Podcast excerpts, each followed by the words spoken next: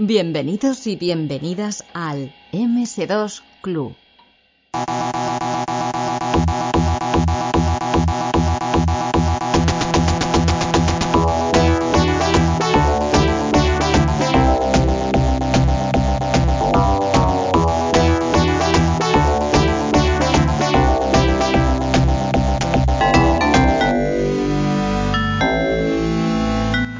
Hoy tenemos en el MS2 Club a una persona que fue encargada de realizar una de las partes, puede que sean más creativas de, lo que sería un juego, una aventura gráfica, que sería el guion, ¿no? Sobre todo cuando estos juegos empezaban a, pasar de unos simples arcades, ¿no? A, unos juegos más profundos con una historia. Y me diréis, bueno, pero estaban las aventuras conversacionales que también tenían historia. Efectivamente, también estaban las aventuras conversacionales, pero bueno, normalmente la gente en, Spectrum, en Amstrad o en el PC jugaba juegos de verdad, ¿no? Como, como son los juegos arcade. perdón, perdón por esta pullita. Bueno, hoy tenemos aquí a Rafa, a Rafa Vico, que eh, estuvo hola, muy buenas, que estuvo en algunas de las aventuras gráficas que se hicieron eh, en este país de la mano de Argos, de Argos Labs, y que bueno, nos va a empezar un poquito, más que a contar sobre eso, a sus inicios en el mundo de la informática, ¿vale? Para ir un poquito, poquito a poquito desgranando, ¿no? Cómo llegó a esa situación de, estar programando y escribiendo para, para hacer aventuras gráficas. Buenas, Rafa, ¿qué tal? Hola, pues muy bien. Pues vamos a ver por dónde quieres que empiece. El principio de todo. Pues, bueno, pues vamos a pasar unos cuantos años, ¿no? Igual hasta la comunión, hasta esa época en la que te llegaría algún equipo electrónico o a lo mejor en casa ya tenías un, ordenador. Explícanos un poquito cómo entras en contacto con la informática. Sí, bueno, pues fue, fue en los 80, no, recuerdo exactamente el año que salió el Spectrum, 82, 84 o algo así. En el 82 algo el ZX, sí. Mm. Pues lo típico. Bueno, mi, padre trabajaba en el banco, estaban las promociones estas típicas de mete tu pasta y llévate un Spectrum y tal. Y nada, pues nada, quiso la suerte que, mi padre trajese algún ordenador, vamos, estuvo guardando varios ordenadores de la oficina en casa Y, y, probamos uno. Dijimos, bueno, vamos a abrir uno a ver qué es esto. Y vamos, ahí fue mi primer contacto con el Spectrum me quedé encantado, vamos, me pareció flipante lo que, se podía hacer con él. Y eso que solo vi el jueguecito de rescate del tesoro. Y bueno, me gustó tanto que, vamos, eh, se lo estuve diciendo a mi padre que molaba mucho tal. Y justo las, en las navidades, pues me llegó el Spectrum. y a partir de ahí, pues bueno, fue empezar a programar. Jugar mucho y después programar. Porque jugando este, descubrí. Sí, Este juego que has dicho, el, el rescate del tesoro, ¿has dicho? Sí. Perdóname que yo, yo tuve un, Commodore y no me, suena de nada, que es un juego que venía de prueba con el, con el Spectrum. Sí, es un juego que venía de prueba que era de... Eh, bueno, en la parte de abajo había unas cajitas de oro y de plata. Eh, tú empezabas arriba con un batiscafo y tenías que bajar esquivando unos pulpos, coger el tesoro y subirlo hasta un barco que había arriba. Ah, muy bien. Era un juego que estaba hecho en Basic y entonces, claro, yo ahí descubrí que podías parar el juego y ver el listado. Y entonces en algún sitio, si cambiabas la línea donde ponía vidas igual a 3 y ponías vidas igual a 7, pues resulta que tenías más vidas. Entonces... Me cago en la mar. Yo que a mis alumnos les estoy diciendo, no, no, tú tienes que poner unas variables que sepas lo que, lo que guardan, el valor que guardan, porque si no, el mes que viene, cuando abras el programa, no sabrás lo que es. Si en lugar de vidas hubiese puesto otra cosa, pues no hubieses podido hacer este, este chip, ¿no? Este cheto de, cambiarlo. Claro, pues eso me vino genial. Ahí así, empecé, hackeando eh, los juegos en Basic de Spectrum. Muy bien, muy bien. Entonces te meterías en el fantástico mundo de la programación en Basic, claro. Sí, sí, empecé en Basic, luego con el tiempo ya me pasé a ensamblador y bueno, y luego ya lo siguiente fue un PC. Yo por las, por las consolas, la verdad es que no pasé, vamos, casi... Eh, lo mío ha sido casi siempre ordenadores. Ordenadores de 8 bits o ya los ordenadores de 16, 32 bits, de PC o lo que sea. Vale, vale, vale. Bueno, esta, esta pequeña pullita que, he metido, eh, resulta que es que tú no empezaste a hacer guiones para, aventuras gráficas, ¿verdad? Eh, o sea, bueno, empecé un poquito antes con aventuras conversacionales de Spectrum. Vale, vale, o sea, tú ya, ya tenías ahí una mente creativa, ¿no? Y necesitabas expresarte en un medio informático, ¿no? Con pues, eh, tu lírica y hiciste alguna aventura conversacional ya en este Spectrum. Sí, bueno, la, verdad es que desde que tuve el Spectrum, eh, o sea, yo siempre tenía la idea de hacer películas, pero claro, en un Spectrum, pues imagínate una película, eh, pues un policía que son 8 píxeles, van andando eh, hasta otro lado y, eso es que está cruzando la calle. O sea, ahí no, podía, tenías que, o sea, tenías que imaginarte más de lo que veías realmente. Entonces, cuando descubrí las, las, aventuras conversacionales, vamos, para mí eso fue un mundo. Podías escribir cosas, podías escribir lo que querías hacer, las descripciones, vamos, todo eso eh, fue como, vamos, un mundo distinto. Vamos, y a partir de ahí, pues empecé a escribir guiones y, vamos, y a desarrollar mi otra vida. O sea, si una es la programación, la otra es pues escribir, la, la creatividad. Bueno, me has pasado aquí un listado de juegos de Spectrum que tienes. Tienes algunos tipo arcade y también mm. tienes eh, alguna aventura conversacional, como por ejemplo Invasión Luna, ¿no? O, o MacGyver, la aventura. Mm. Oye, eh, MacGyver, ¿eh? eso lo hubiese petado si, si lo sacas a nivel comercial. Sí, sí, si me lo hubiese currado un poquito más, o sea, en MacGyver eh, hice un parser, el parser estaba hecho en BASIC. O sea, la aventura la puedes parar y mirar lo que tiene dentro. Es cierto que las pantallas, para que se vea con más calidad, hice un pequeño código en ensamblador para poder almacenarlas con más calidad, con más colores y tal, pero el resto está totalmente hecho en BASIC. Y bueno, son las locuras de jovencito, de cuando te gusta algo, voy a intentar replicarlo aquí en mi Spectrum, que es lo único que tenía. Entonces, nada, conversacional de MacGyver en un Spectrum. Eso sí, si me, si me pides que te recuerde el guion, no recuerdo nada. Bueno, pero pues vamos, el guion de un chaval de, de, de, de 15 años, es que no sé, tampoco no. Sí, sí, por ahí tiene que ser. pues ni tan mal, oye, para esa época. Luego no, no, lo juegues tú por si acaso, ¿no? Pero, en fin. Bueno, alguna vez lo he intentado, ¿eh? Pero. Y me he quejado del programador también. también, ¿no? Que eras tú también, claro. Sí. sí. bueno, al final con el tiempo se nota, dices, joder, esto podría haber, podría haber estado mejor, esto lo podría haber hecho de otra forma. Pero bueno, al final vas evolucionando, vas haciendo cosas y bueno, eh, tienes que dar pasitos muy pequeños hasta que llegues a algo un poquito más grande, claro. Oye, eh, cuando pasas al PC, yo tengo dudas, porque yo creo que empezaste bastante pronto con, con el PC, ¿empezarías con un 8088 o un 8086? Eh, no, empecé con un 286. Uh, madre mía. Entonces empezaste por la puerta grande. Empecé, bueno, y es que además fue, eh, bueno, fue también otra vez por mi padre. regalaban en el banco, no me lo digas, regalaban en el banco. Si tenías una cuenta con tanto dinero, te regalaban un 286. No era así, pero era parecido. Bueno, él estaba en el banco, ya estaba como de director o algo así. Y claro, en el banco pues estaba moviendo equipos, eh, había equipos que tiraban, atraían nuevos y tal, y tenían un 286 que yo creo que lo iban a tirar o cambiar o algo así. Entonces dijo, bueno, pues para tirarlo lo llevo a mi casa, que a mis hijos les encantan estas cosas.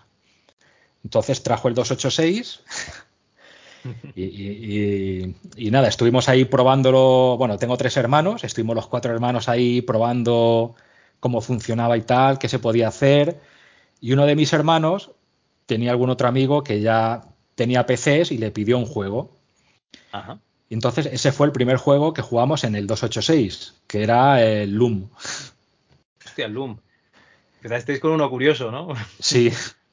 Entonces, claro, para ese le tengo un recuerdo especial porque, vamos, fue la primera aventura que no sabía, todavía no, sabía yo que existían aventuras gráficas en PC. Probamos con esa y vamos, para mí fue como una película, porque la pusimos, eh, empezamos creo que a las 5 o 6 de la tarde y estuvimos los cuatro hermanos ahí, haz esto, haz lo otro, prueba aquí, pincha esto. Cuando uno se cansaba se ponía el otro con el ratón a tocar cosas, otro estaba con la libreta apuntando las notas de los hechizos. Y bueno, lo, lo, vivimos los cuatro como si fuese una película de cuatro o cinco horas y vamos, en cinco horas lo acabamos, vimos el final, vimos la escena secreta de cuando Bobbin se quita la capucha y vamos, nos quedamos alucinados con eso. Oye, pero eh, esto es muy bonito, esto que me cuentas, y es una cosa que se, que se pierde porque eh, las consolas, eh, hasta hace poco tiempo, bueno, y los juegos de PC también, ¿no? Eh, sí que había juegos en los que se partía la pantalla y podía ir jugando gente y tal, mm. que todavía hay algún estilo arcade y eso, pero coger una aventura de pensar, ¿no? Como puede ser el Loom y jugarla a nivel colaborativo, ¿no? Y cada uno aporta su idea, ¿no? Y vais probando para ver qué funciona y qué no, es una cosa muy bonita. Mm, sí, sí, la verdad es que ahora mismo tampoco se hace mucho. Igual Nintendo sí que está intentando aguantar eso un poquito más, pero vamos. O sea, lo que pasa es que las aventuras gráficas, claro, también son. Eh, yo creo que son juegos que gusta verlos también.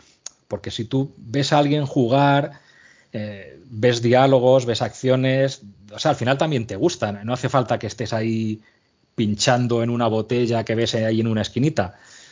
Entonces, bueno, tiene esa parte que, que ayuda a que puedas jugar entre varios. Sí, sí. Y vamos, aquí me comentas que no habías abandonado el Spectrum, ¿no? Tú todavía tenías fe en, ese sistema de 8 bits y mantenías tus actividades paralelas entre los dos. Aunque yo sospecho que es que el PC estaba ocupado y, cuando estaba el PC ocupado tenía alguien que usar el Spectrum, ¿no? Mm, no, a mí, o sea, realmente es que me gustaba el Spectrum, porque ya durante los 90 ya tenía el, el Plus 3 con disquetera. Y claro, programar en el Plus 3 ya era, era, mucho más fácil, porque grababas algo en disco y es que tardabas un segundo. Si, si, te fallaba porque corrompías la memoria o lo que sea, bueno, lo cargabas en otro segundo y lo volvías a tener todo como estaba antes. Y claro, lo conocía tan bien que al final, para mí era como, era más fácil programar en Spectrum que en PC. Que en PC también lo hacía. Al final llegó un momento en que estaba, hacía unas cositas para PC y por otro lado hacía cositas para Spectrum. Y, y estuve en los dos ahí, pues bueno, según me daba. ¿Y en, PC en qué desarrollabas? ¿También en el Quick Basic o alguno de estos? Eh, no, la verdad es que no. En, eh, PC, bueno, casi te diría que empecé en ensamblador. Madre Empecé Con el aquel de programación en ensamblador del 0286. Bueno, el 086 sería, seguramente. Sí, Sí, porque claro, o sea, yo salía del Spectrum, claro, en el Spectrum ya lo tenía, lo conocía como si lo hubiese fabricado yo. Sabía de Basic, sabía todo lo que había que saber y de ensamblador, pues sabía un montón. Entonces, claro, llegué al PC y ya, pues claro, llegaba con la inercia de, bueno, vamos a por el ensamblador, que es lo bueno, que es lo que hace que los juegos vayan rápido y todo eso. Entonces, bueno, eh, estuve haciendo cosas en ensamblador, pero también, también usaba mucho C hacía cositas en C. Ostras, pues el C en aquella época era, era, complicado. O sea, buscaste un manual de C, te instalaste a lo mejor el, el Turbo C o algún compilador de estos. Sí, no recuerdo en esa época. No sé si Borland estaba ya por esa época o Turbo C. Sí. Pero vamos, yo creo que eran, eran, eran los típicos. Con su pantallita azul ibas tecleando ahí y, y bueno. De hecho, bueno, creo que tengo algún juego creo, sí, tengo un juego que hago mucho. Eh, bueno, en Spectrum hay un juego que se llama Ultratumba, que salió en una revista de, micro hobby, que con ese más o menos aprendí también a programar. Y cada vez que aprendo un lenguaje, pues digamos que cojo ese juego y lo replico en, cada lenguaje. es el Hola Mundo de, de Rafa. sí. Pues en C, en PC, creo que tengo el Ultratumba por ahí en algún sitio. Vale, vale, oye, muy bien. Oye, pues nos lo haces llegar y lo, y lo metemos ahí en la entrada de, este podcast sin problemas. Oye, veo que no estudiaste informática porque nos has dicho que, tú ya tenías pasión, ¿no? Por explicar historias de, forma audiovisual, por ejemplo. Mm. Y, pero que sí que ligaste, ¿no? El mundo del Spectrum con, con, esta carrera universitaria que hiciste de ciencias de la imagen. Eh, sí. sí, bueno, al final mi carrera o sea, es verdad que a la hora de decidir la carrera también estuve un poco dudando entre qué hago. ¿Hago informática o hago ciencias de la imagen? Y estuve ahí porque mis padres también me decían, bueno, si te gusta informática, haz la carrera de informática. Lo que pasa que yo dije, bueno, si ya sé informática, ¿por qué voy a estudiar lo mismo? Prefiero hacer ciencias de la imagen. Entonces estuve estudiando ciencias de la imagen, aprendí informática por otro lado, pero sí que es verdad que había puntos donde al final confluían las dos cosas, porque al final, bueno, los videojuegos y las historias, la narrativa y todo eso, al final siempre tienen cosas que ver.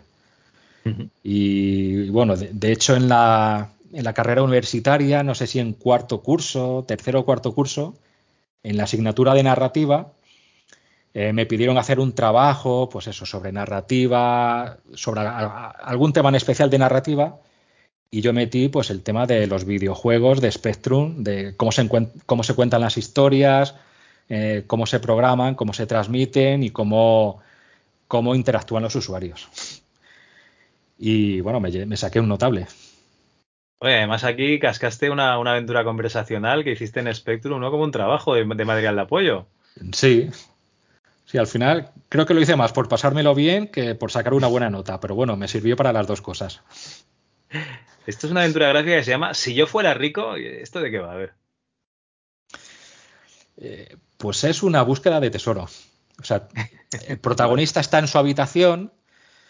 Eh, eh, bueno, estaba ahí tranquilamente en su habitación y de pronto por la ventana pues entra una ráfaga de aire, pues mete una bola de papel. Entonces al abrir la bola de papel hay un mensaje escrito que pone, no me acuerdo qué era, vete al caballo no sé dónde y busca el tesoro escondido de tal, no sé, algo así. es muy de los Goonies, ¿no? sí, sí, un poco en ese estilo también. Porque, bueno, soy fan de los Goonies y entonces es posible que muchas de las cosas vengan de ahí. vale, vale. Entonces, bueno, al final, pues eso te va llevando a otras pistas. Bueno, vas saliendo de casa, vas a lugares buscando pistas y, bueno, hasta que al final encuentras el tesoro. Tampoco recuerdo muy bien la historia, pero vamos, sí que recuerdo que había recuerdo algunos puzzles. Recuerdo un puzzle que había que era que le tenías que quitar un caramelo a un niño y, ostras, y no era fácil. Entonces ahí puse todo, todo, el empeño que, podía para que no fuese fácil quitarle ese caramelito que tenía la siguiente pista de a dónde podías ir. Muy bien, vale, vale. Eh, eh, entiendo que no había pegar niño, ¿no? Pues no me acuerdo, pero vamos, si, si lo puse, habría, habría alguna respuesta acorde porque no le podías hacer nada, eso seguro. Vale, vale. Bueno, eh, yo no sé si, has acabado la carrera o, no cuando empiezas a, meterte en el mundo empresarial de los videojuegos. Explícanos eh, este acercamiento a la empresa Argos Labs bueno, sí, o sea, la carrera de ciencias de la imagen la acabé. y claro, justo, bueno, acabé la carrera, hice la mili. Eh, no voy a explicar lo que es la mili para quien no la sepa, pero bueno, ya sabemos todo lo que es. los que escuchan este podcast, yo creo que el 99,99% lo, saben. Entonces, bueno, sabrán cuál es el problema. Que antes de eso, tenías que hacer la mili en algún momento, pues nada, yo eh, fui estirando, fue pidiendo prórrogas hasta que terminé la carrera, luego hice la mili, me la quité de en medio y entonces ya lo siguiente era buscar trabajo. Entonces intenté buscar trabajo de, lo mío, de imagen y sonido, y o sea, es que era una locura. Porque casi, es que, o sea, casi tenías que empezar trabajando gratis y, y bueno, haciendo ahí de todo. En cambio, como sabía programar, o sea, ya casi me ofrecían puestos de trabajo, oye, pues vente aquí y programas y te pagamos tanto. O sea, y entonces al final es que ni me lo pensé, dije, venga, pues me voy de programador y entonces tenía la carrera de imagen, pero empecé a programar, a trabajar de programador. Programador en Visual Basic, haciendo aplicaciones para empresas de transportes o programas de facturación o cosas así.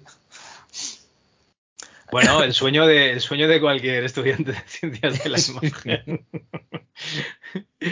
o sea que no entras en Argos Labs, sino que entras en, una empresa para hacer aplicaciones en Visual Basic.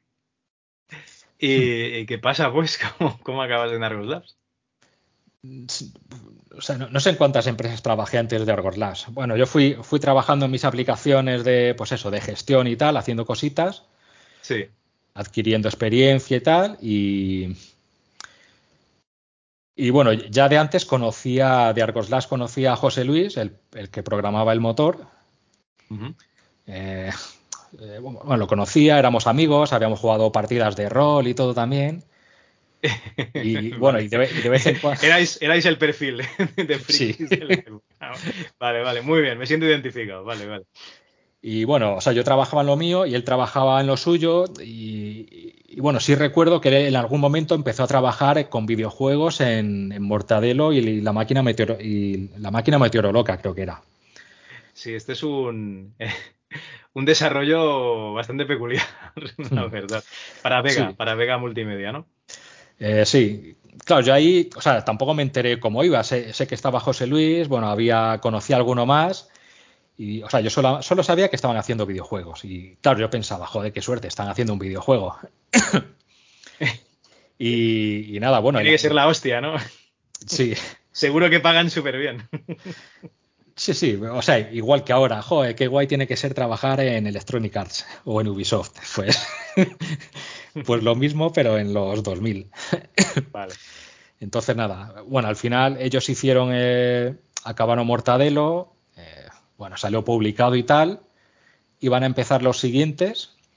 Eh, bueno, no sé si eran los siguientes, creo que los siguientes ya eran eh, el Capitán Trueno. Bueno, no, había otro Capitán Trueno más.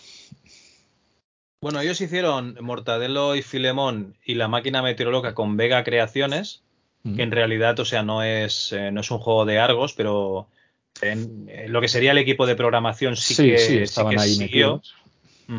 Entonces en Argos Labs, si no tengo mal el, listado, sería el Capitán Trueno en las montañas de los suspiros. Sí. Y después ya Zipizape, el tonel del tiempo y la vuelta al mundo. ¿Qué? Eh, no, no, no, perdona, perdona, perdona, me he equivocado. No, estos, eh, es que además estos no son de Argos. Sí, sí, no. Son de Zipizape, pero no son de Argos, perdona. Es el Capitán Trueno en la montaña de los suspiros Luego es El Capitán Trueno, La Espada del Toledano en el 2001 y mm. Zipizape y La Casa del Terror. Sí, sí, es verdad. Pues eso, recuerdo que ellos acabaron el Mortadelo y luego empezaron con La Montaña de los Suspiros. Que, o sea, en la Montaña de los Suspiros sí recuerdo alguna vez haber ido a la oficina y, claro, y me enseñaron alguna pantalla y, y bueno, y era desierto. Yo veía desierto ahí por todas partes. Era como jugar el Diablo, ¿no? En, un El Diablo 2. vale. Sí, y, o sea, yo entré a los siguientes. Ya cuando al año siguiente que tenían que hacer ya dos juegos, en teoría, en teoría por sus conversaciones con Z Multimedia, con Z Multimedia, parece que la idea era, pues que eso, cada año, pues hacer dos juegos, uno de Capitán Trueno y otro de Zipizape, y así. Eh, entonces nada, justo ese año pues bueno, me llamaron a mí si quería entrar, si quería participar y eso. Y, o sea, sobre todo necesitaba gente porque me contaron que, bueno, en el Capitán Trueno y, las montañas, y la montaña de los suspiros, bueno, estaba bien, pero luego mucha gente le había dicho pues que, era demasiado desierto, que, joder, que era todo desierto para arriba, para abajo, para adelante, para atrás y al final que querían, querían meter un poquito más de variedad en las cosas. Entonces, bueno. Más variedad de escenarios, ¿te refieres? Mm, o sea, no, los puzzles y tal, sino que, lo veían demasiado igual el juego. Sí, de puzzles tampoco recuerdo cómo estaba. Es que se lo jugué una vez y fue hace. O sea, cuando me lo dejaron ellos. Que me dijeron, claro, un vistazo. A mirarlo, ¿no? Sí. claro, claro. Entonces, pero bueno, yo creo que en general querían darle pues un poquito más de variedad a las cosas. entonces. Oye, yo tengo, tengo una curiosidad, porque eh, cuando estaban haciendo el, Mortadelo y Filemón eh, para Z Multimedia, ¿no? Pero que en realidad lo estaban haciendo para la empresa Vega. Mm. Eh, ellos hacían el juego en, un piso, en el piso del programador. De hecho, hicieron eh, jornadas de muchísimas horas ahí seguidas, ¿no? Comiendo cualquier cosa y tal, medio durmiendo todos en el piso. Un crunch. un crunch. un crunch brutal, un crunch brutal. De hecho, no, salían del crunch, o sea, estaban ahí eh, programando todo, todo el día y toda la noche. Entonces, tú cuando ya entras en, el año 2000, que ya han sacado este Capitán Trueno, te encuentras ya un Argos Labs con, una oficina, dices. Mm, sí, sí, tenían una oficina, vamos, lo tenían todo ahí más o menos bien montado y desde luego no hubo ningún crunch, o sea, crunch cero porque el motor ya lo tenían acabado. Es que se ve que el, motor fue, fue una odisea acabarlo. Claro, supongo que sería eso. Eh, sí, de hecho, o sea, cuando yo eh, cuando yo entré también les iba pidiendo cositas. Oye, a ver si el motor puede hacer esto, vamos a hacer esto para mejorar tal parte de animación o lo que sea. Y bueno, y sí, lo tocaban, pero bueno, ya la mayor parte ya funcionaba bastante bien. Entonces, bueno, digamos que yo estuve como puliéndolo. Vale, vale, vale. Muy bien, pues explícanos un poquito eh, cuánta gente estabais ahí haciendo el, juego. Eh, bueno, pues estaban, bueno, estaban los dos programadores, porque estaba José Luis era el programador del motor, digamos. Eh, bueno, que luego al final los programadores, pasa como todo, que al final siempre se mezclan, hacen cositas, pero bueno, más o menos José Luis programaba el motor, todo lo que tenía que ver con el motor. Roberto programaba las herramientas, o sea, herramientas, script, eh, o sea, todo lo que ayudaba a, montar el juego. Vale. Eh, bueno, yo que era el guionista, y luego por la parte artística, pues había un dibujante que era el que dibujaba todos los escenarios. Eh, bueno, cuando yo hacía el guion, dividía todo el guion por pantallas, y escribía qué había, qué objetos había, eh, qué zonas eran importantes y cómo se interactuaba. El dibujante trasladaba eso a imagen, hacía un dibujo a mano, con su perspectiva y tal. Y eso lo pasaba a los diseñadores 3D, eh, que llegamos a tener hasta tres modeladores, eh, entre dos o tres. Vale. Y, bueno, ya está. Y a partir de ahí. Eh, a ver que me estoy liando. Tranquilo, hombre. Ah, bueno.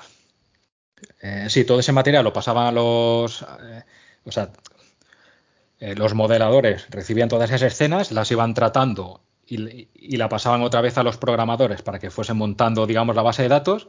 Y luego, de forma externa, pues teníamos eh, la música y las voces, eh, que eso lo hacía otra empresa. Vale, vale, estaba subcontratado, ¿no? Sí. Muy bien. El tema de las herramientas, o sea, eh, tú llegaste a, programar scripts de, la aventura gráfica, pues porque tenías más, digamos, eh, conocimiento de la historia, ¿no? Y de los objetos que debías tocar y tal, ¿o qué? Mm, sí, no recuerdo muy bien cómo empezó eso.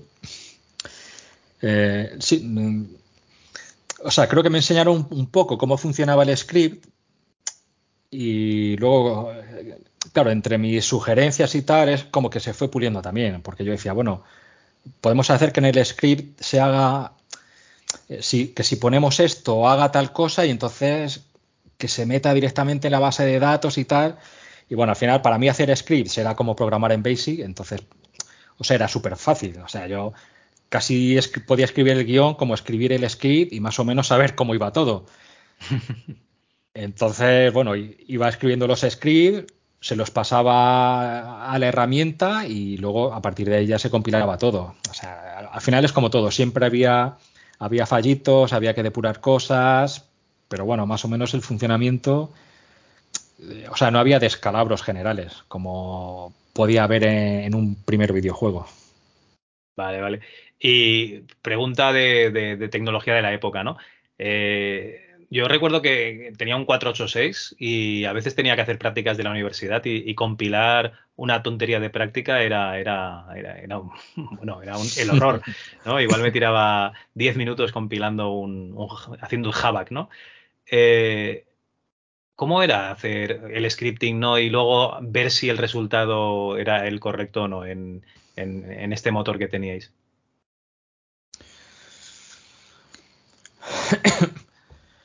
El resultado, pues. O sea, tenías que estar, yo qué sé, pedías la cena, cenabas y luego ya veías si, funcionaba o no, o más o menos era rápido.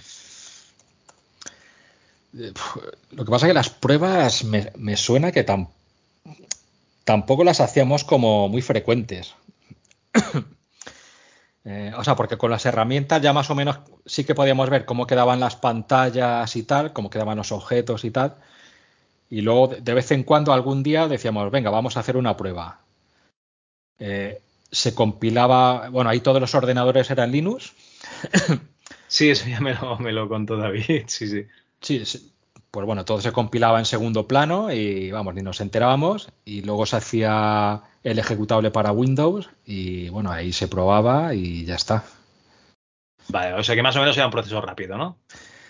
Mm, sí, vamos, no recuerdo que fuese una odisea ni lento ni nada. vale. Y en, este mismo año estabais haciendo los dos juegos a la vez, o sea, estabais haciendo al mismo tiempo este Zipizape, La Casa del Terror y el Capitán Trueno, La Espada del Toledano.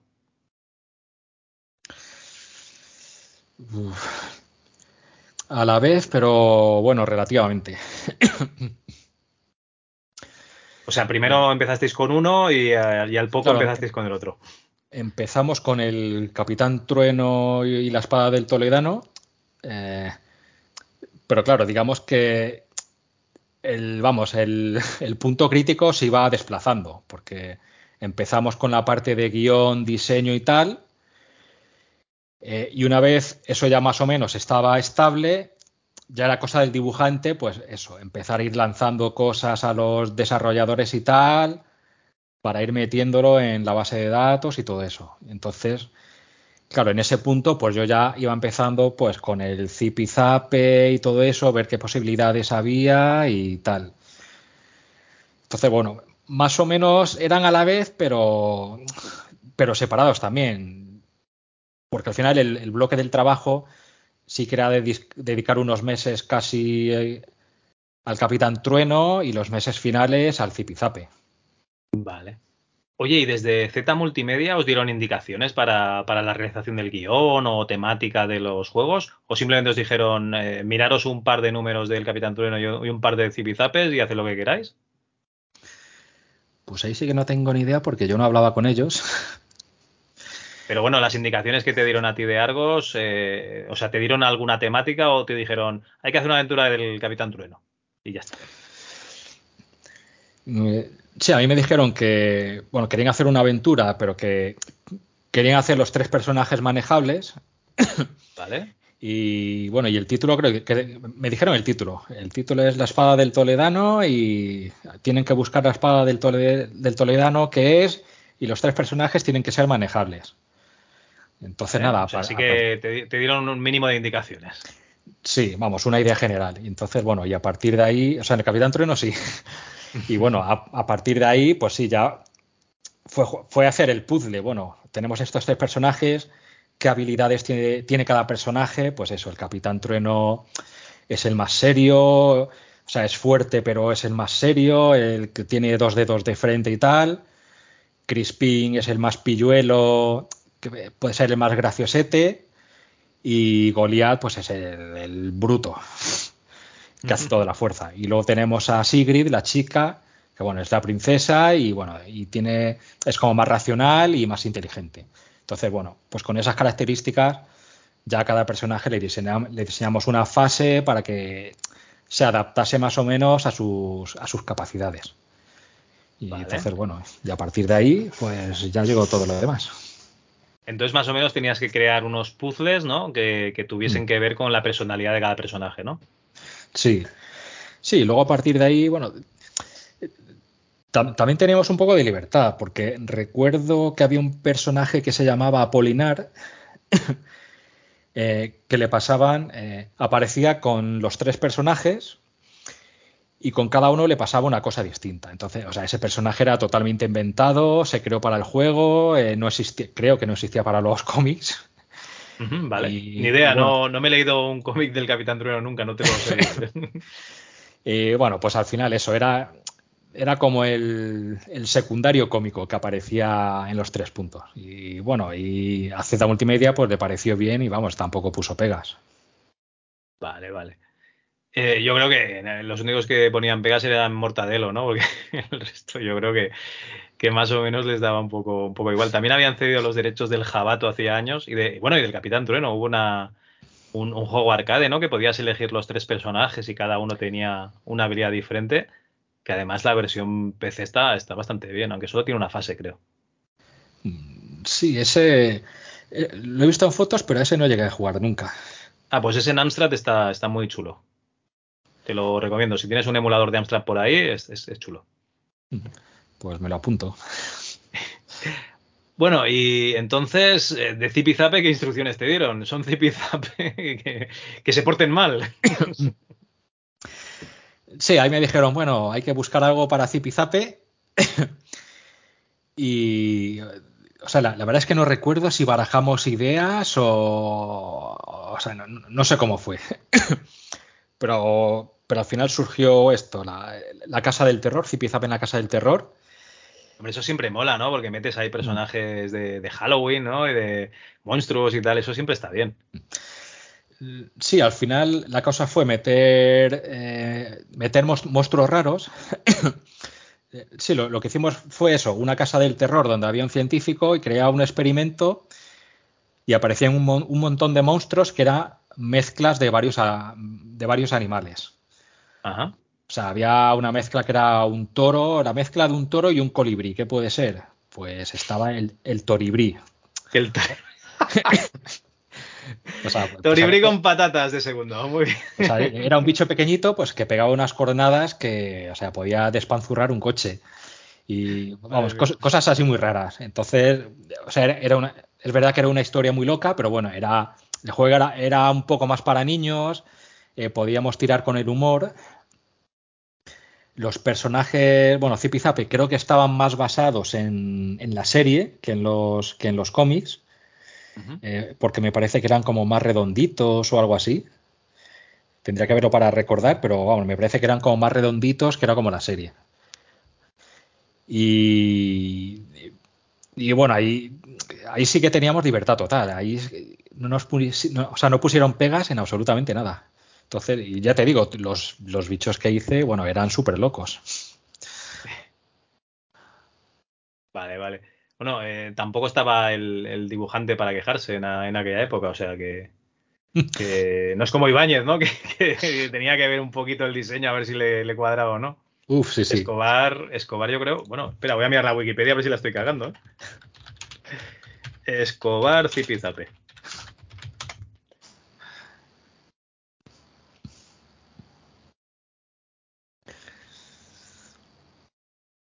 Sí, sí, había muerto en el 94. Sí. Mm. Sí, no, pero eso, aunque, o sea, aunque, si, aunque siguiese vivo, como estaba la serie, que no, los dibujos de la serie no tenían nada que ver con el, con los cómics. Sí. Y el juego estaba un poquito basado también en el estilo de la serie, pues bueno, ahí estábamos un poco libres de, de subir ataduras, ¿no? Sí, estabais ahí dándole continuidad, ¿no? A esta nueva etapa de, de Zipizape. Muy bien, muy sí. Bueno, eh, yo aquí tengo apuntado que Argos Labs solo hizo los tres juegos que, hemos dicho, ¿no? Los dos de Capitán Trueno y, este de Zipizape. Entonces, el proceso de, crear los juegos, o sea, vosotros los acabasteis. Entiendo que Z Multimedia dijo que, todo muy bien.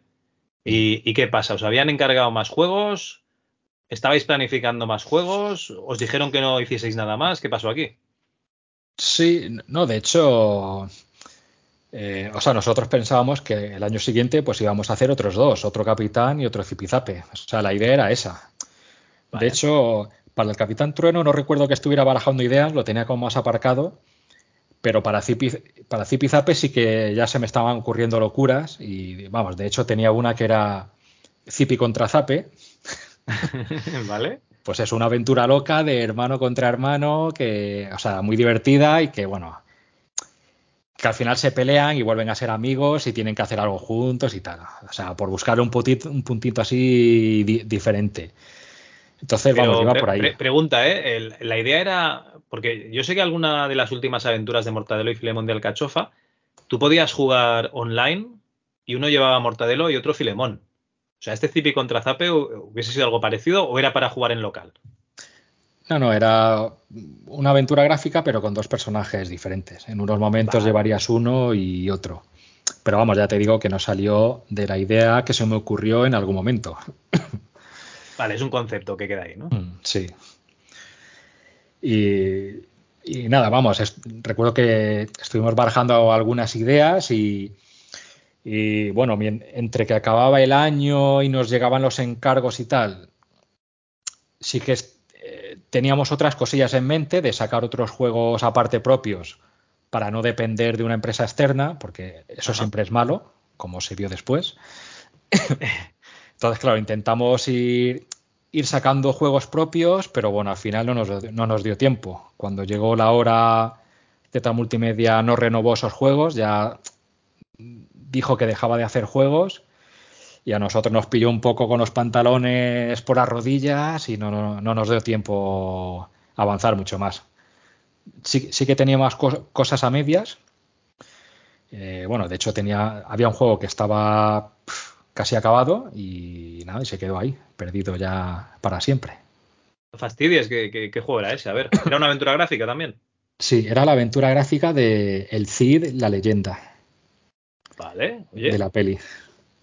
Oye, pues muy bien, ¿no? Un personaje muy conocido, pero eh, de la peli de la peli, o sea, ¿teníais tratos con, hmm. con, la productora? Sí, sí, sí, vamos. O sea, yo en ese no, estuve metido, porque vamos, yo cuando llegué ya lo tenían como avanzado. Bueno, de, de hecho estuve. Eh, bueno, creo que tenía por ahí. Tengo el proyecto con imágenes porque me lo dejaron para que le fuese echando un vistazo a los diálogos y tal, por si había que retocarlo.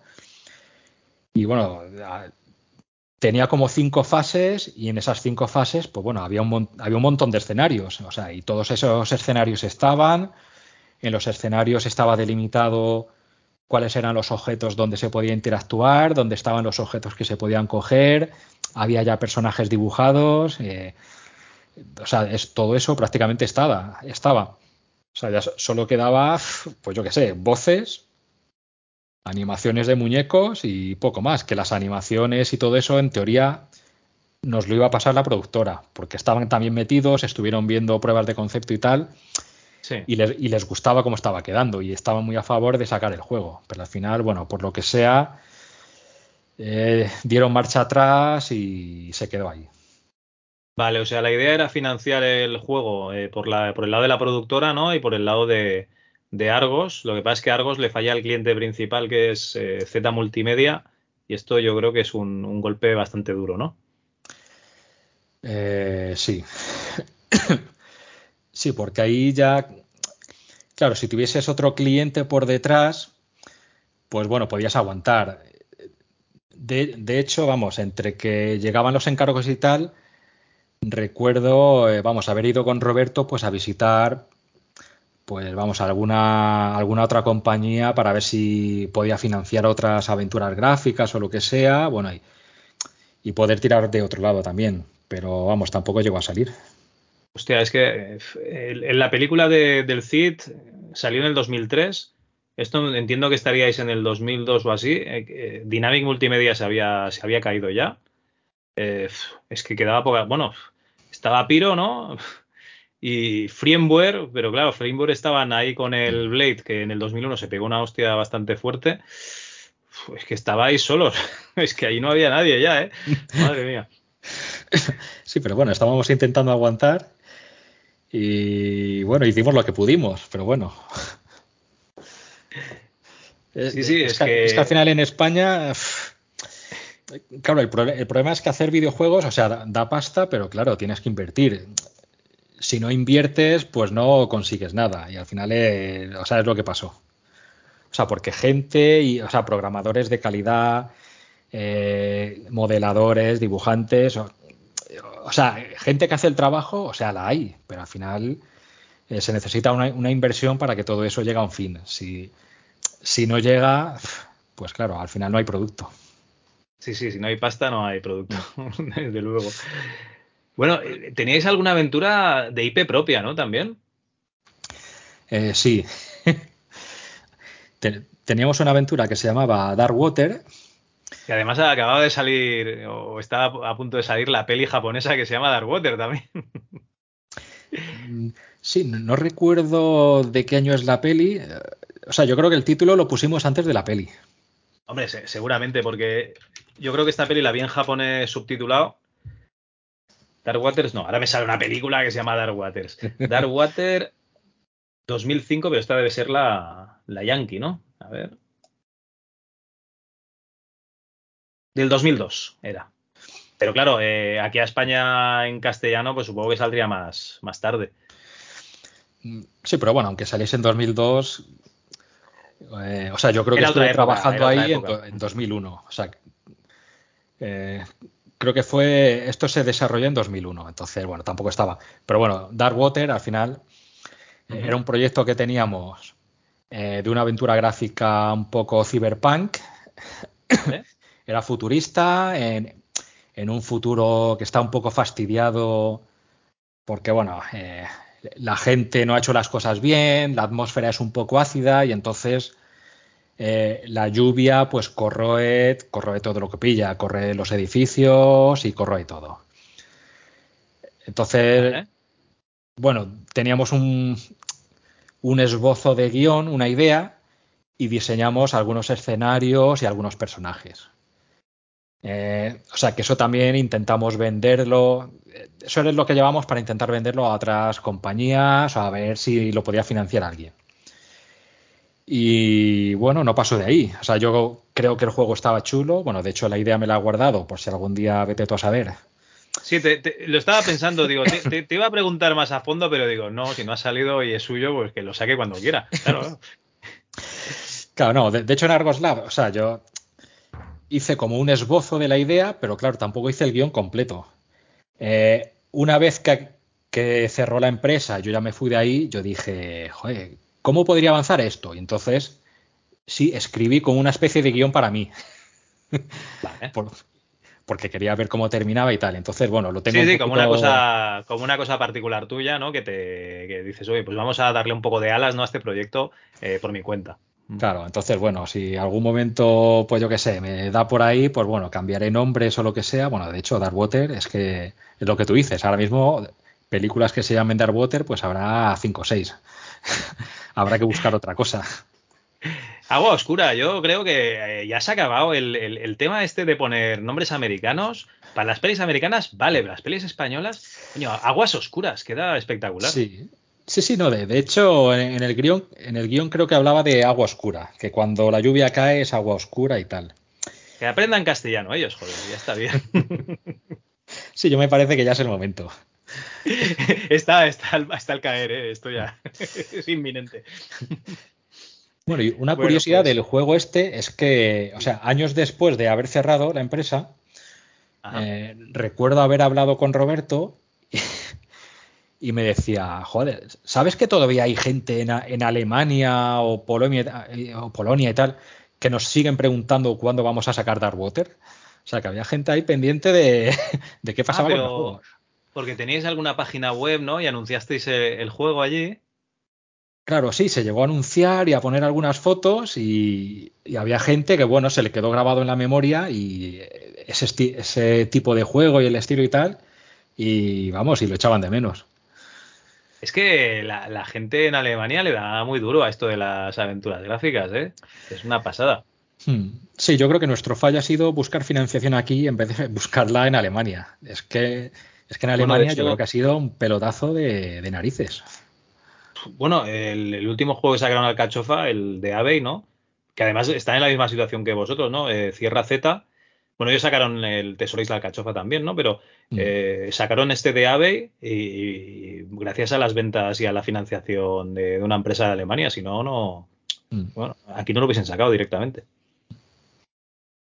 Bueno, bueno, pues oye, eh, dos anécdotas buenas, ¿no? O sea, un juego que, se cancela, pero que estaba bastante avanzado, este CIT, que es una pena, ¿no? No tener eh, material de gráfico para, poder eh, verlo. No sé si se guarda algo.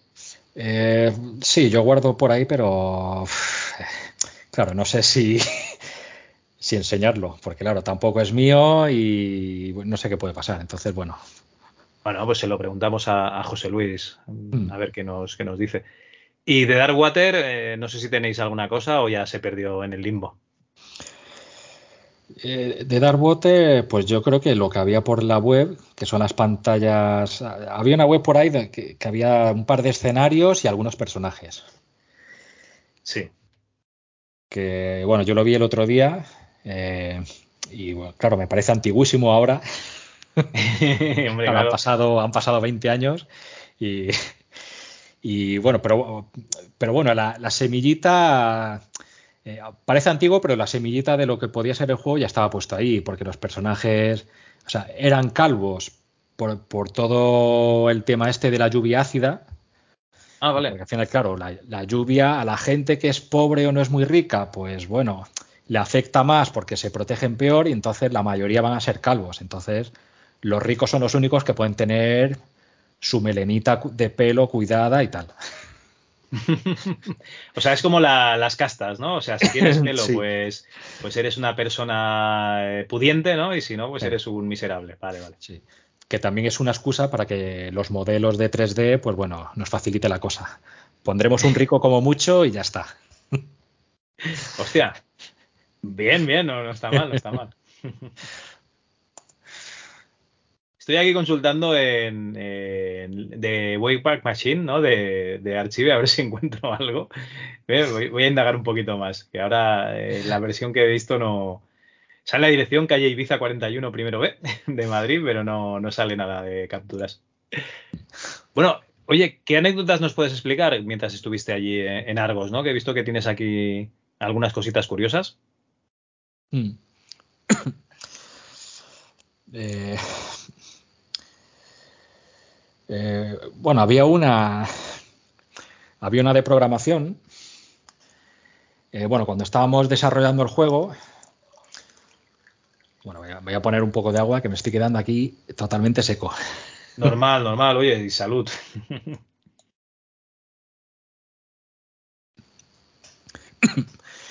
Eh, bueno, pues eso, cuando programamos el juego, bueno, lo que, lo que comentabas antes de hacer las pruebas y tal. Eh, claro, mo- montar todo, montar las fases, los objetos y todo eso, eh, se hacía un poquito a ciegas. Porque no, o sea, no tenemos el típico motor este de que te monta todo en tiempo real y ve- ves cómo queda. Sí. Entonces, claro, lo- los grafistas nos pasaban el material, lo metíamos todo en la base de datos, compilábamos, ejecutabas y, bueno, y a ver qué pasaba, a ver si estaba bien. Entonces, claro, había una parte donde ah, en el guion ponía, en esta escena eh, hay un nido con un huevo, un huevo de codorniz. Entonces, Vale.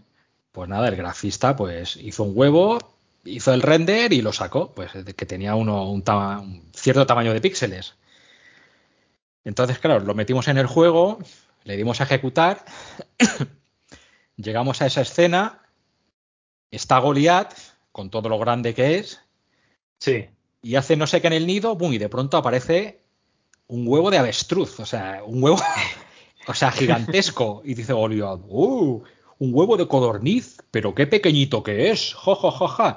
Entonces, claro, empezamos a descojonarnos de la risa, o sea, pero a un nivel que no podíamos más, porque, claro, ahí lo habíamos hecho a ciegas, el huevo no estaba a la medida, lo que había dicho Goliat lo había dicho totalmente en serio, porque iba a ser un huevo peque- pequeñito, pero, o sea, esa escena fue tan, graci- tan graciosa que dejamos el huevo con el tamaño que con el que lo sacó el grafista. O sea que se quedó así.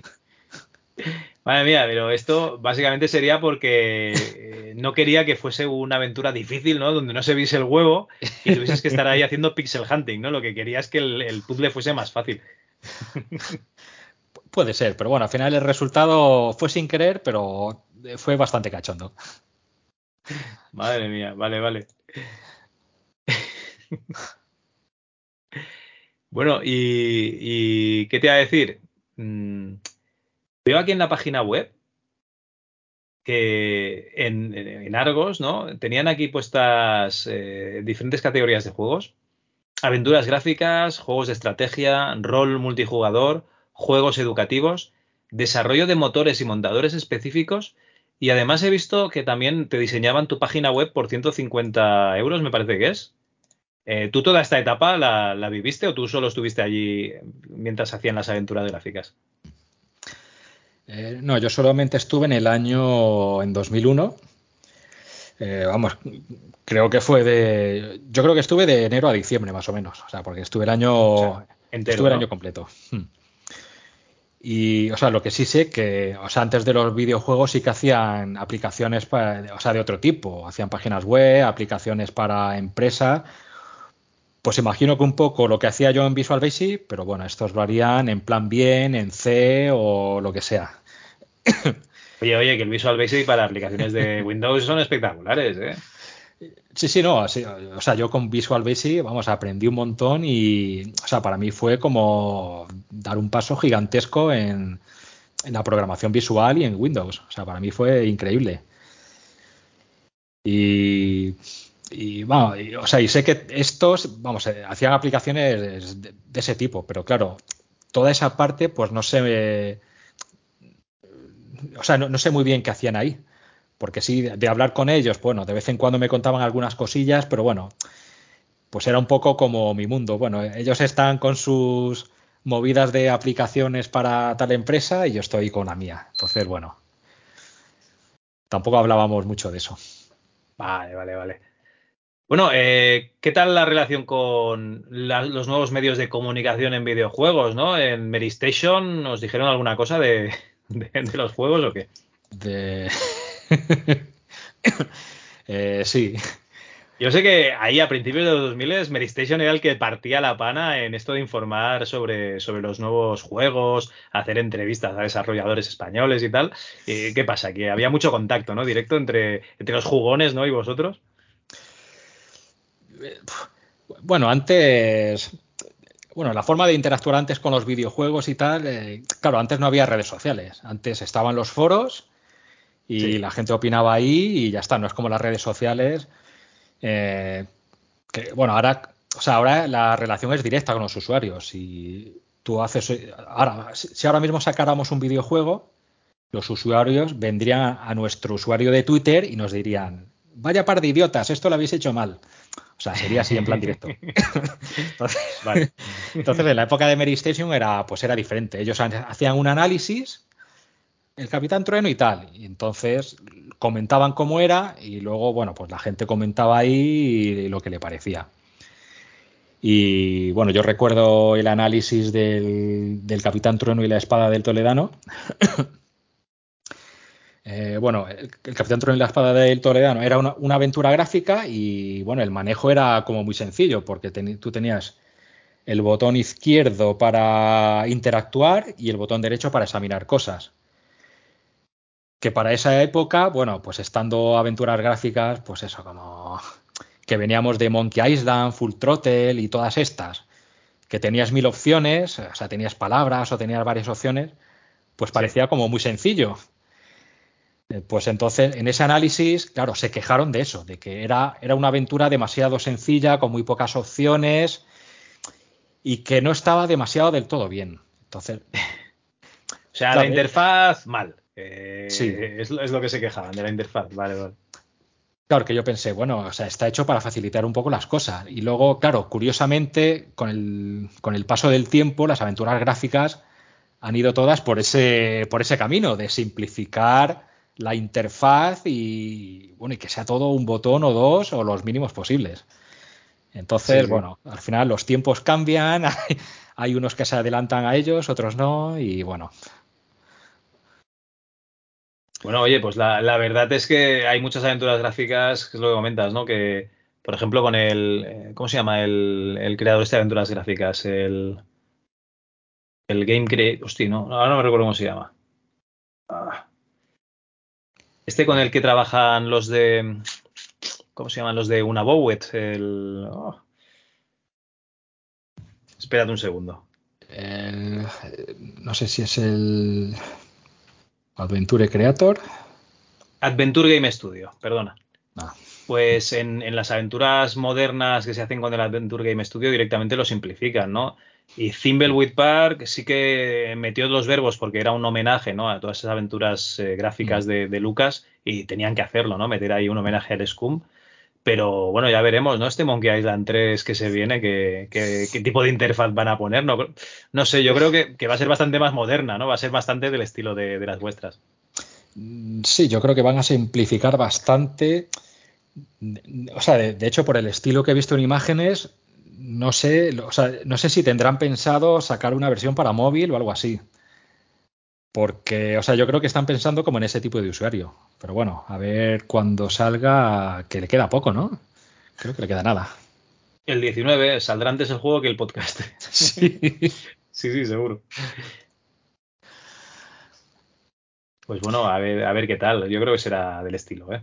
Hmm. Sí, y bueno, oye, eh, perdona, perdona. sí, no, o sea, decía que al final, o sea, con, yo creo que prácticamente con todos los videojuegos, al final los creadores sí que tienden a, como a simplificar los interfaces y hacerlos como más accesibles. O sea, aunque tengas un mando con mil botones, es como que te pone las cosas en, los mismos sitios, que es todo muy visual, muy gordo, para que no te pierdas. Vale, vale. Eh, sí, o sea, realmente hemos llegado a la, simplificación y, es lo normal, ¿eh? O sea, lo, normal no es ir complicando el estilo de juegos. De hecho, casi me extrañó que Fortnite eh, se, impusiera delante de otros, ¿no? Porque tenía ese componente de, construcción, ¿no? Que otros FPS no, tienen. Bueno, oye, eh, ¿qué, ¿qué, pasa cuando plegas de, de, Argos. Eh, ¿Intentas buscar tu futuro en esto de, los videojuegos o, decides buscar otro tipo de trabajo? Mm, no, al final seguí, bueno, como yo en ese punto era programador, pues nada, seguí buscando cosas de programador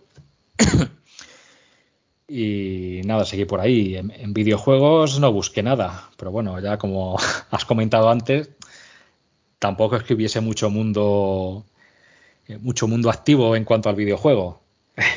en aquella época no, desde luego. Entonces nada, yo me fui metiendo pues eso en empresillas, de eso, de crear aplicaciones y tal. Y bueno, pasé por unas cuantas empresas y recuerdo que llegué a una y eh, no hacían videojuegos, pero llegué gracias a los videojuegos. Ah, anda, explica, a ver. Sí, bueno, había una empresa que eh, una empresa de ingeniería que estaba haciendo un, un parking robotizado, eh, o sea, por un parking de 400 vehículos. O sea, tenían planeado meter 400 vehículos en Tarragona, en, en un agujero en el suelo de la zona antigua de Tarragona. Entonces, este es el típico parking que, que, lo meten como un ascensor y este se va a su sitio y cuando lo vas a buscar, pues eh, hay una especie de, ascensor que lo va a buscar, ¿no? Se mete otra vez el coche y te lo devuelve. Sí.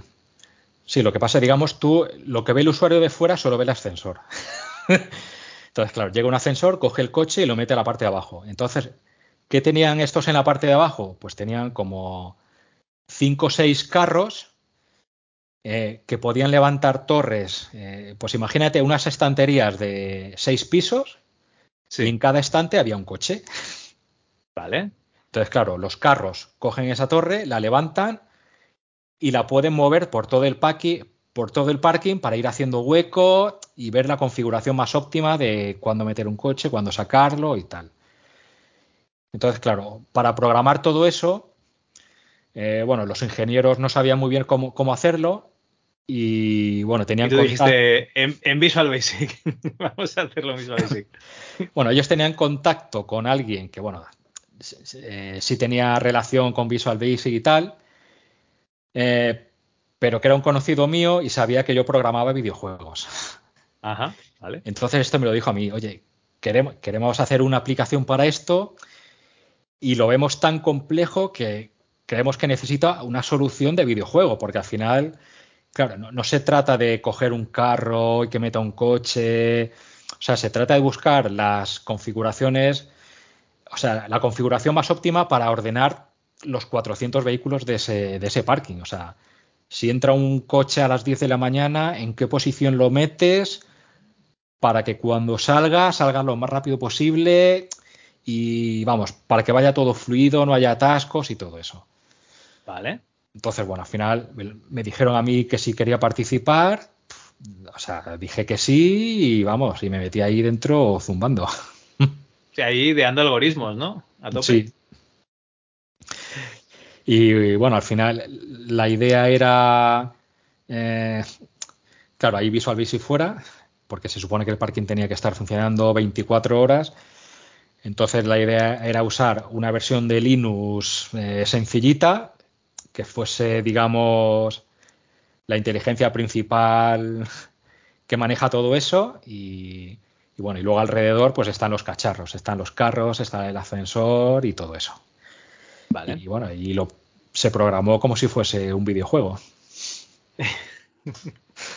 Vale, vale, oye, ahí uniste el mundo, ¿no? Del lúdico con el, eh, con el, digamos, el de servicios. Muy bien, muy bien. Igualmente, yo he visto que has, unido el mundo lúdico con, con, lo que estudiaste, con lo que te apasiona, que es esto de la, de la producción audiovisual, ¿no? Sí.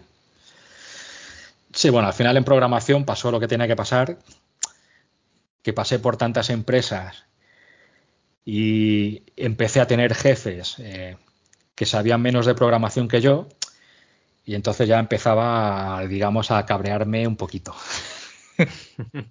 entonces, bueno, ya llegó un momento en que dije, venga, paso, me voy a lo mío y, aunque me tenga que tirar un año sabático y tal. Y bueno, hice un máster de producción audiovisual y luego a raíz de ese máster, bueno, conocí gente y ya empecé a meterme en cosas y, bueno, eh, el primer trabajo que tuve fue en, eh, fue en Do You Play, en un programa de videojuegos que estaba haciendo la cadena Vocento, que era una cadena local y bueno, tenía un programa de videojuegos y que llevaba funcionando no sé si meses o años, un par de años o no me acuerdo y bueno, pues entré ahí como redactor, digamos. Vale. Y bueno, y eso me sirvió para unos meses después eh, los que estábamos haciendo ese programa, eh, acabó el programa y empezamos a hacer otro un poquito más importante, que fue Insert Coin, que fue un programa que se emitió en AXN en España y en Portugal, pues durante seis años creo que fue. Madre mía. Oye, eh, ¿teníais feedback de, cuando estabais en, en, en Do You Play? o sea, tú, tú lo que creas un, un creador de contenido, ¿no? Era redactor.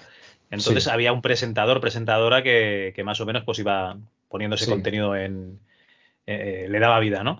Eh, ¿Teníais feedback del público? O sea, no hay nada más triste, por ejemplo, que hacer un podcast y que no te escriba nadie, ¿no? Y no, no sepa si le ha gustado, si no, si quiere conocer otra cosa, si tiene el mismo interés la gente que tú. Eh, ¿Aquí teníais algún tipo de feedback? Pues. O sea, en Do You Play. Yo creo que poco, que había poco feedback. O sea, porque al final, claro, era una cadena local, tampoco había mucho, muchos usuarios. Eh, lo bueno de hacer Do You Play es que teníamos carta blanca, porque la cadena quería hacer ese programa.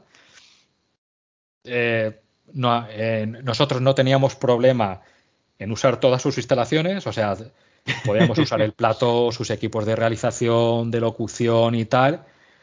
Entonces, bueno, con nuestros medios, eh, nosotros contactábamos con las distribuidoras de videojuegos, nos enviaban los videojuegos, nos enviaban también consolas para poder capturar esos videojuegos, hacíamos los análisis, eh, vamos, locutábamos algunos, bueno, eh, teníamos algún un par de locutores que hacían eso y bueno, a partir de ahí, o sea, era todo interno, pero bueno, podíamos sacarlo y así se hacía el programa. Y lo bueno es eso, que al contar con, con material que no era nuestro, que era de la cadena, o sea, podíamos hacer lo que quisiéramos. Vale, vale. y eso sirvió de práctica, ¿no? Para, para luego, para ese otro proyecto que sería Insercoin, ¿no? Sí. Sí, en cuanto acabó el programa, Intentamos vender ese concepto a XN, a XN, vamos, le encantó. Quería ir a un, público joven, con, un tema joven, como los videojuegos y tal. Y, vamos, según se lo presentamos, dijeron que sí, pero que no lo querían solo para España, lo querían para España y para Portugal. Entonces, estábamos haciendo el programa doble, porque teníamos una presentadora en español y otra presentadora en portugués. Hostia, ¿y, el tema de hacer los guiones, que teníais algún traductor a portugués o, cómo lo hacíais? Esto? Sí, sí, sí, había gente portuguesa que iba traduciendo esas cosas. Vale, vale. Sí, pero, pero bueno, a veces también pasaba que a lo mejor había algún evento en Portugal, pues yo qué sé, un videojuego de Fórmula 1 que lo presentaban en Portugal. Entonces, bueno, en esos casos, pues la gente de los portugueses eran los que tenían que que tirar un poquito del carro pues para que saliera todo y luego nosotros lo traducíamos. Ellos preparaban las entrevistas y todo eso. O sea, pues muy bien, buena, buena simbiosis. Sí, bueno, la verdad es que estábamos muy bien coordinados y, bueno, y esa época Eh, bueno, es que esa época en los videojuegos fue cuando las empresas, cuando Sony, Nintendo, todas estas, eh, cuando presentaban un juego, hacían un super show. O sea, recuerdo que Sony eh, iba a presentar el Uncharted 1, el primer Uncharted, junto con un Ratchet Clank, y entonces llevaron, nos llevaron a no sé cuántos periodistas, bueno, de, de España y de toda Europa, yo fui uno de ellos y nos llevaron a Croacia. Estuvimos en Croacia, no sé, tres o cuatro días, no sé cuánto estuvimos. Hicimos una búsqueda de tesoro en una isla y... ¿Hicisteis un Battle Royale y los que volvisteis vivos erais los ganadores? Sí. sí, algo así. O sea, nos llevaron allí, y vamos, vimos Croacia, una búsqueda de tesoro en vivo, o sea, fue una pasada. Y claro, y luego allí tenían creadores pudimos entrevistar a los creadores de Uncharted y a todos estos. O sea, era increíble. esto que ahora es imposible hacerlo. Bueno, es que ahora realmente hay, equipos tan grandes de programación que, que, aquí en entrevistas, ¿no? Porque realmente hay el que ha hecho los. Del Uncharted, no, de Last of Us, ¿no? El equipo que ha hecho las, los cables. Que, se mueven, ¿no? Y te los puedes llevar y enchufar el, cable de alimentación a, un enchufe. 20 personas. es, que, son equipos muy bestias ahora, madre mía. Sí, sí, no, es brutal cómo ha crecido esto y, o sea, lo que tú dices, no, o sea, no sé muy bien cómo se reparten los roles, pero claro, ves grupos de gente dedicándose a una cosa tan específica que, ostras, no, sabes todo lo que hay detrás. Que luego seguro que te lo explican y, y tienen razón en hacerlo así, pero claro, de entrada choca bastante. Sí, sí, no, Naughty Dog es una, una, bestia. Entrevistar a alguien que hace un juego de estos o de, o de Rockstar, madre mía. Sí, sí. Bueno, bueno. ¿Y seguiste haciendo algún otro programa después de, de Insert Coin o, o qué? Eh, no, Insert Coin, bueno, Insert Coin es de Game TV, que es donde estoy trabajando ahora mismo. Ah, vale, vale. Y bueno, en Game TV sí que tenemos varias cosas relacionadas con videojuegos, porque estamos llevando eh, toda la parte digital de Movistar y Sports, o sea, eso lo llevamos nosotros. Yo ahí no estoy tan metido, sí que de vez en cuando, bueno, pues hago alguna cosilla y tal, pero, pero bueno, tenemos ya gente más especializada en eso, en los eSports y todo eso, y, y se encargan ellos. Y bueno, y de videojuegos, eh, poco más hacemos. De vez en, antes sí que de vez en cuando recibíamos algún encargo de Sony o PlayStation y cosillas así. Pero bueno, todo eso ha ido bajando. Al final todo eso, claro, con los influencers, streaming, redes sociales y tal, claro, el papel de las televisiones y todo eso, pues digamos que ha cambiado un poco. Ya no, no es lo mismo. Bueno, es que el hueco se lo han dejado las televisiones precisamente. O sea, eh, al convertir una cosa en nicho en la tele, pues al final, ¿qué hace la gente? Pues se busca su medio alternativo mm, y lo busca, pues eso, en, Internet.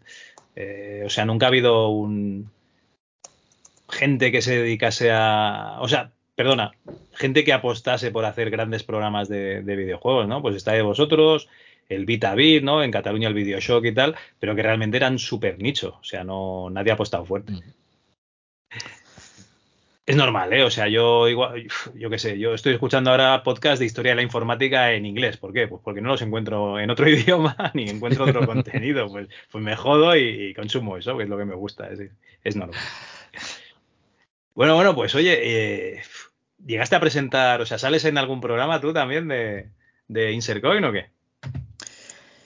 Eh, o sea, presentando no, pero o sea, a lo mejor sí que es algo de fondo. estás ahí jugando, estás ahí, sí, puede ahí jugando eh, un juego de Lara Croft, ¿no? Un GTA por ahí de fondo. Eh, puede ser. Sí que hay algunos programas, a, lo mejor en los especiales, en los cumpleaños de Insert Coin y esas, o esas cosas donde salía todo el equipo, pues bueno, a lo mejor se me ve por ahí haciendo alguna cosita o lo que sea. Vale, vale, ya sabéis, si queréis ver a Rafa, buscáis ahí por internet si hay algún programa de Insert Coin. Y si hay uno jugando al San Andreas, seguramente será, será Rafa. Sí, pero tampoco soy tan guapo como para que me busquen, ¿eh? No hace falta. oye, oye, la curiosidad, oye. Eh, bueno, eh, no has dejado de hacer videojuegos, ¿no? Realmente, porque sigues, sigues ahí en la, en la racha. Eh, haciendo cosas tirando a clásicas, ¿no? Sí, no, la, verdad es que el tema de los videojuegos, bueno, es que desde que empecé con Spectrum, o sea, me gusta y, o sea, yo creo que no he parado nunca. Eh, ahora mismo lo, que sí estoy haciendo es, eh, es pillar consolas chinas, yo que sé, la GP2X o la RG350, eh, bueno, chinas o coreanas, consolas que son de código abierto que tú las puedes programar y entonces estoy haciendo muchos jueguecitos ahí. Algunos los hago para que funcionen en PC y en la consola, pero vamos, a mí lo que me gusta es ver la consola con mi juego, con mis, mis logros y todo eso. O sea, eso me encanta. Y... Yo es que no tengo ninguna, ninguna de estas, entonces no, ni idea, ¿eh? o sea, desconozco cómo es el, mundillo de hacer aplicaciones para, este tipo de consolas, eh, pero entiendo que el lenguaje de programación será, será parecido a... Sí, bueno, estas consolas sí, suelen tener un sistema operativo Linux y al final, bueno, programar algo es súper fácil. O sea, ya existen librerías, o sea, hay, librerías gráficas que te permiten programar tanto en PC como en esa consolita pequeña, o sea, más o menos se programa igual.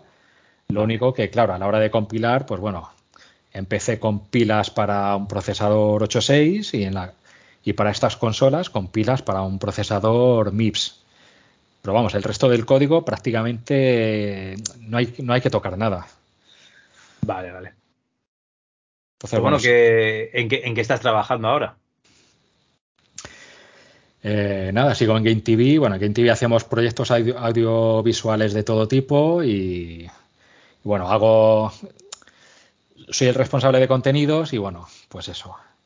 Guiones, eh, diseños de de programas o de, no sé, o campañas de lo que sea.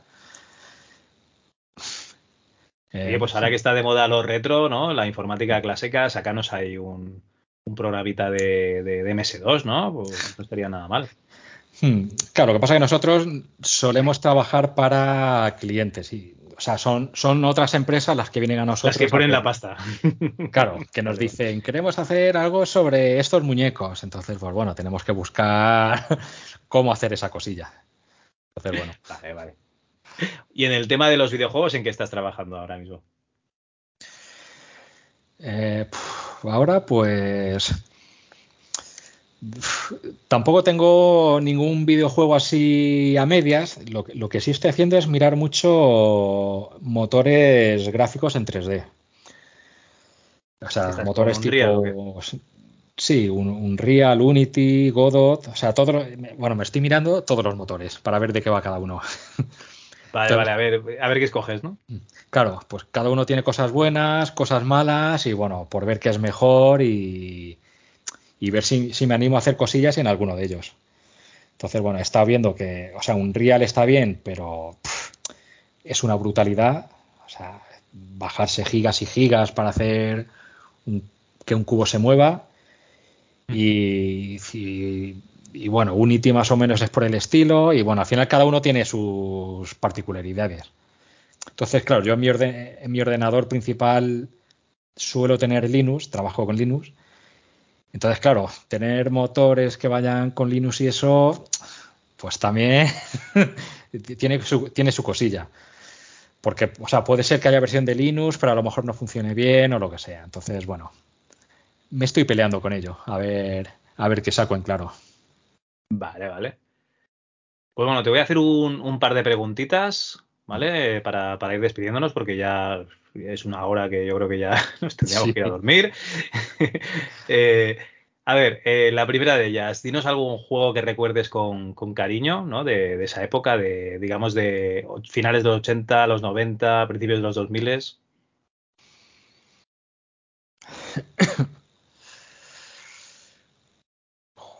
Juego que recuerde con cariño. o sea, es que aventuras gráficas.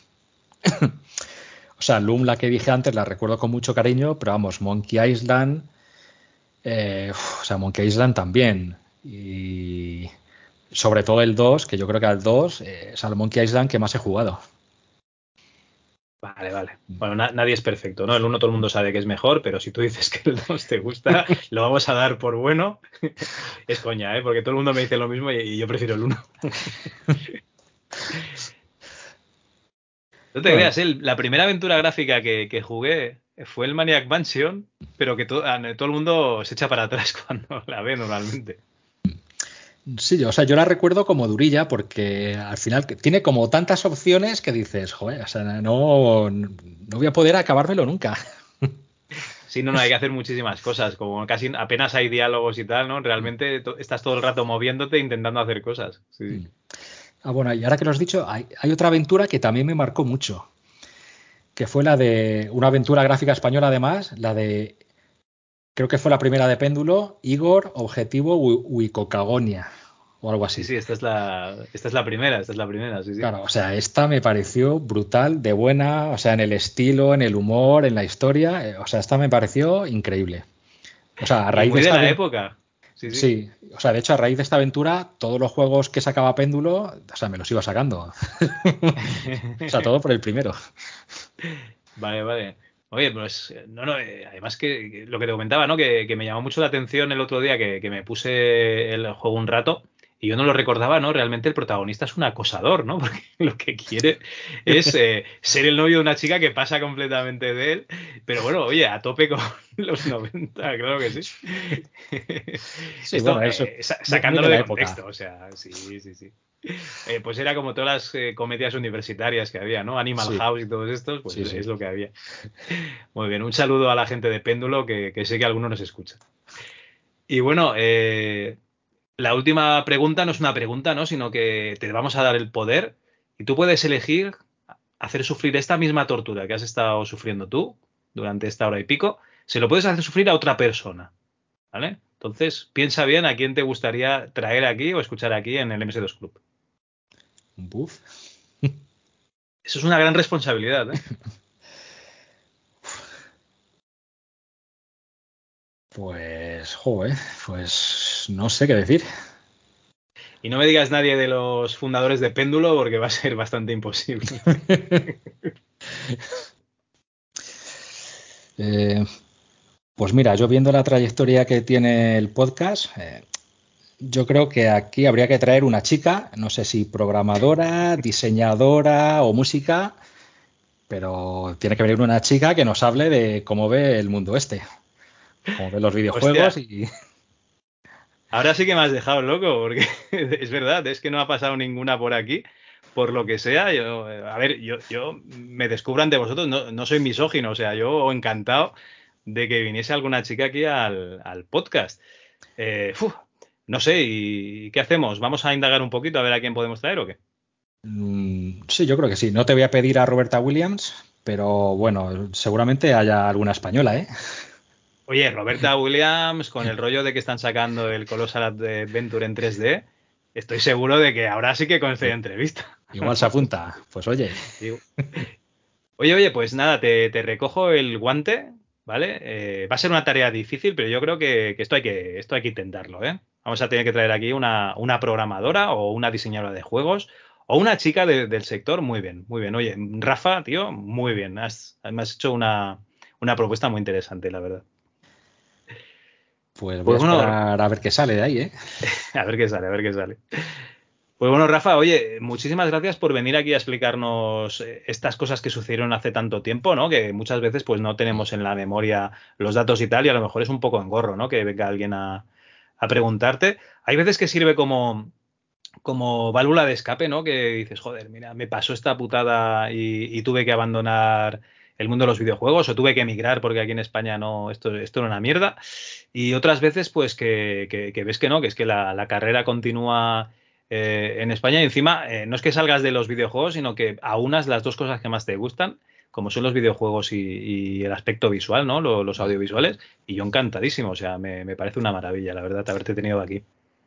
Nada, pues muchas gracias. Bueno, a mí también me ha gustado porque al final eh, esto me ha servido para recordar y bueno, y una cosilla que yo recordaba como mi antigua, que a lo mejor no salía nada, según estaba hablando, eh, estaba diciendo, joder, si es que al final he hecho un montón de cosas y me ha servido para un montón de cosas, que al final no ha sido en vano.